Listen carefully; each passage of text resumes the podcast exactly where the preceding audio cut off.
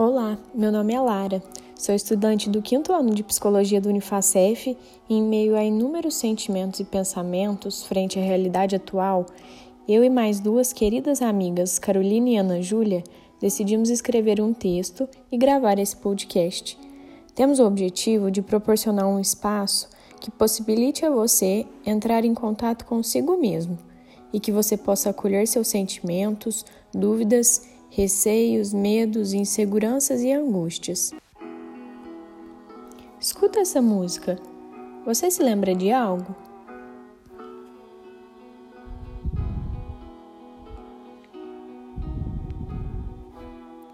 Era uma casa muito engraçada, não tinha teto, não tinha nada, ninguém podia entrar nela, não, porque na casa não tinha chão.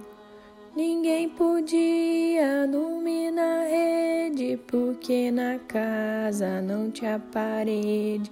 Ninguém podia fazer xixi porque pinico não tinha ali. Mas era feita com muito esmero na Rua dos Bobos, número zero. Mas era feita com muito esmero na Rua dos Bobos, número zero. Que casa é essa? Casa de quem? Através da letra de uma música tão singela e lúdica como essa, podemos extrair riquezas, as quais nos despertam reflexões sobre as diferentes moradas que nos rodeiam, sejam elas simbólicas, concretas, abstratas, internas e externas. Caro ouvinte, te convido agora para pensarmos juntos em alguns trechos dessa música. Ressalto ainda que o objetivo dessa conversa não é classificar ou interpretar a letra em questão, mas sim despertar um olhar simbólico frente ao momento que vivemos. Durante esse período de isolamento social, fomos solicitados a permanecer em nossas casas, como uma medida de segurança. Em outras palavras, podemos pensar sobre esse convite, mesmo que indireto, o qual nos foi feito de maneira quase abrupta é possível que durante a quarentena você tenha se sentido angustiado, ou até mesmo ouviu alguém falar sobre isso. Sentimento este que pode ter surgido diante dos planos inacabados, dos sonhos interrompidos, das rotinas suspensas, entre outros exemplos. Nesse momento, você deve estar se perguntando qual o objetivo desse diálogo. Retomemos a música então. Era uma casa muito engraçada, não tinha teto, não tinha nada. Ninguém podia entrar nela, não, porque na casa não tinha chão. Pera lá, essa casa não tem teto e ainda não tem chão. Como é que ela não tem nada e, além de tudo, consegue ser engraçada? É interessante pensarmos na função do teto. Para que é que ele serve? Já parou para refletir nisso? Do que é que ele nos protege? Penso que o telhado nos proporciona proteção das fortes tempestades, do calor avassalador do sol, do terror sombrio da noite, além de nos oferecer amparo. Essa casa não permite a entrada de ninguém, já que também não tem chão, o qual representa simbolicamente a base, aquilo que sustenta e dá segurança. Além de toda a desproteção da casa, ao darmos sequência na música, nos deparamos com a impossibilidade do descanso. Quando Vinícius de Moraes nos conta que naquela casa ninguém podia dormir na rede porque na casa não tinha parede, logo penso no que significa essa rede. Em seguida, recordo da prazerosa sensação do balanço da rede, do descanso, do aconchego, o qual muitas vezes permite a chegada do sono, possibilitando sonhar. Ao pensar na função de uma parede, me deparo com sua imagem, a qual pode ter várias funções, formas e cores. Se pensarmos em suas funções concretas, nos deparamos com as possibilidades de delimitar um espaço, separar dois ambientes, mas também proteger algum cômodo em específico. Simbolicamente, podemos pensar que essa casa não possui um contorno, já que não tem chão, não tem parede, não tem teto, não tem nada. Sendo assim, a casa pode ser ao mesmo tempo a morada e o vazio. Dizer que ela não tem contorno não quer dizer que ela não tem forma, já que estamos falando de algo abstrato. Dando continuidade na letra da música, o que quer dizer então quando nos é dito que nem xixi pode ser feito porque na casa não há pinico? Podemos pensar no pinico como um lugar específico, onde depositamos nossos produtos orgânicos corporais, onde damos vazão a eles, expulsando o que não nos é mais necessário. Geralmente, fazemos xixi no banheiro e lá nos encontramos sozinhos atividade que depende unicamente de cada um de nós. Dessa forma, o banheiro pode simbolizar um lugar de intimidade. Na música, o fazer xixi pode ser uma metáfora aos nossos conteúdos internos, nossas emoções, pensamentos e percepções que não podem ser externalizadas, porque na casa não há pinico, nem banheiro. Proponho aqui que pensemos então em nossas casas internas. Como você tem se sentido e se percebido ultimamente? Você tem sentido que pode descansar?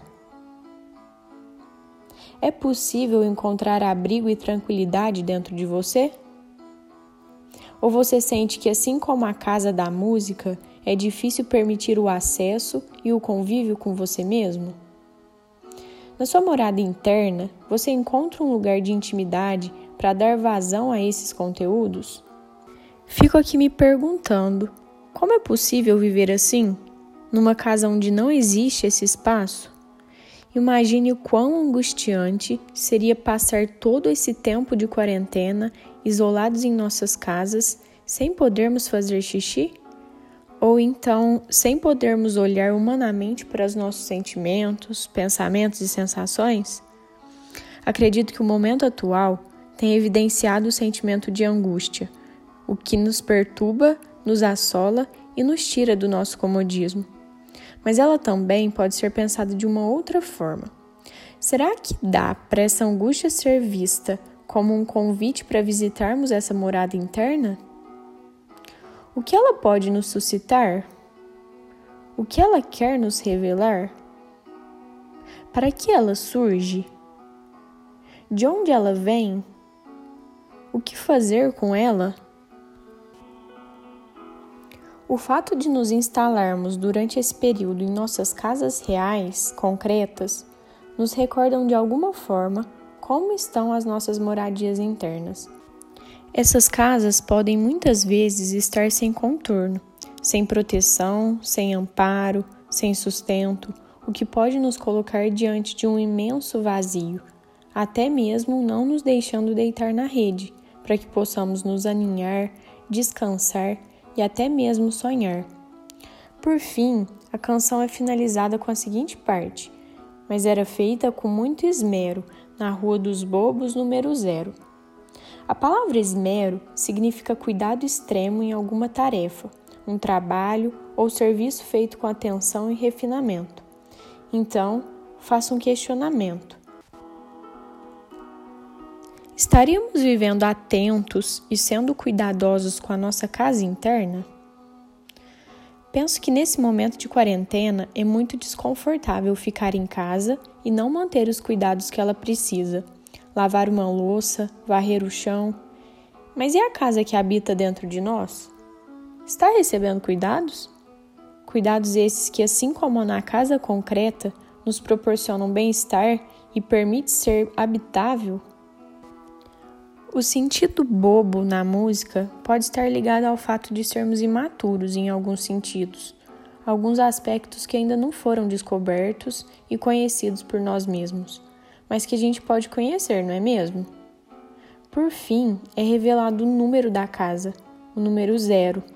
Como símbolo, o número zero representa a conexão entre todos os seres vivos e que pode ser considerado ainda um símbolo da eternidade.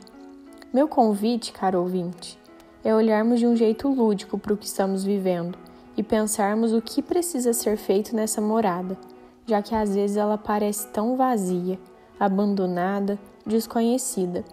Sugiro uma reflexão diante da sensação de esvaimento que essa casa nos provoca. Voltemos o nosso olhar à nossa própria morada. Olhemos para nossa casa interna com os olhos da alma.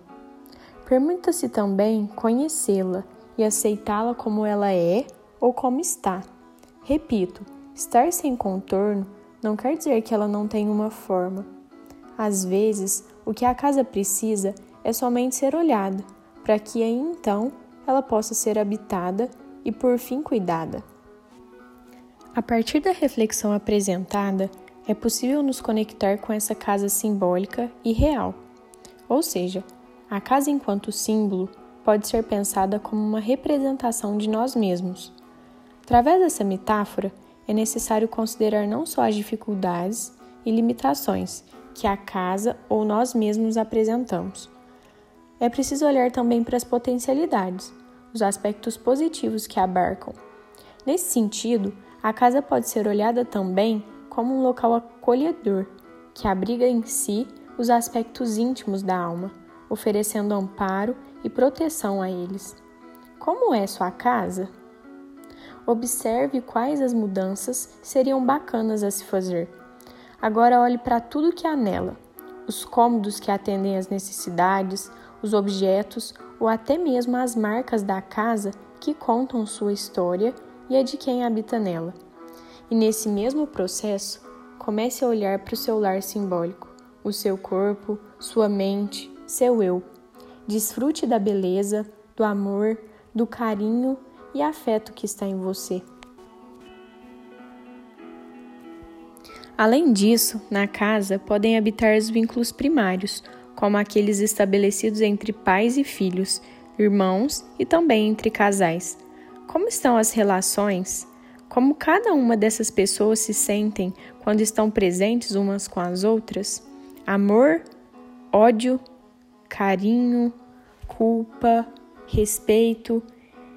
Existe dentro dessa casa que partilham espaço para conversarem?